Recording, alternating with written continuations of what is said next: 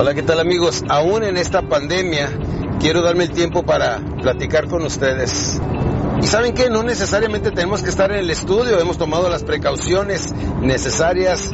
Este, mi asistente anda bien cubierto él con sus cosas y pues aquí en el automóvil traemos el cubrebocas y demás y tomando todas las precauciones. Se los digo porque una vez aquí un video para Facebook ya me empezaron a, a controlar, ¿qué eres esto y aquello? Ay, no, no, no. Miren, tengo un tema muy importante para compartir con ustedes que viene siendo un tema sobre, sobre cómo desarrollar tu entidad mayor. ¿Eh? Por circunstancias del destino, campeones, cuando era niño, este, pues crecí en un barrio muy agresivo, eh, muy agresivo, muy tremendo. Se llamaba la colonia La Chaveña en Ciudad Juárez, Chihuahua. Y de haber nacido con un papá que tenía todo, toda la lana del mundo, mi padre Alejandro Torresey, que Dios lo tenga su santa gloria, este, un hombre trabajador, nos tenían una casa muy buena y todo eso. Pero como tenía dos, tres familias, empezamos a tener problemas con mis otros medios hermanos y tuvimos que salir huyendo del pueblo. Gracias a mi madre Estefanía Jiménez, que se puso bien lista y nos sacó de allí. Muy admirable porque no cualquier mujer dice con sus ocho hijos, vámonos de aquí de la noche a la mañana.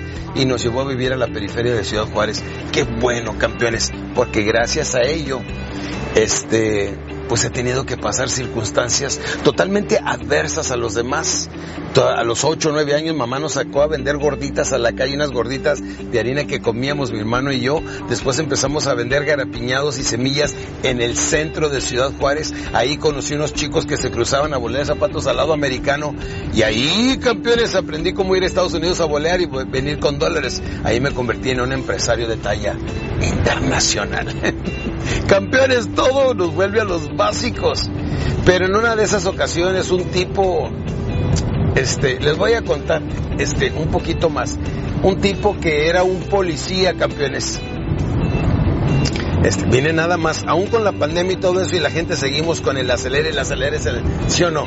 Carros, camiones y todo esto, campeones, aquí en la carretera. Pero pues esto es una forma muy diferente de poder hacer una filmación, si no, campeones. Entonces, este, cuando nos cruzamos en una ocasión, unos policías del Paso, Texas, policías municipales, nos pararon a mis dos hermanos y a mí, campeones. Y me dijo, si te vuelvo a ver aquí, te voy a dar con esto o con esto. Y pues nos fuimos, dijimos, no lo va a hacer, nos estaba intimidando, pues ¿quién va a querer golpear? ¿Cuál policía de tamaño normal, grande y fuerte va a querer golpear a un niño de 12, 13 años? Que es la edad que teníamos, campeones. Pues después volvimos a pasar y ¿qué creen? Nos volvió a parar él y me la hizo efectiva. Me dijo, te dije que te iba. ¿Con qué quieres que te... ¿Con esto o con esto? Y le vi los, las bototas y apenas le a decir que con las bototas no. Acto seguido estoy en el piso, campeones, pegado en el piso, sangrando y con muchas piedritas pegadas en mi cara. Ah, ah.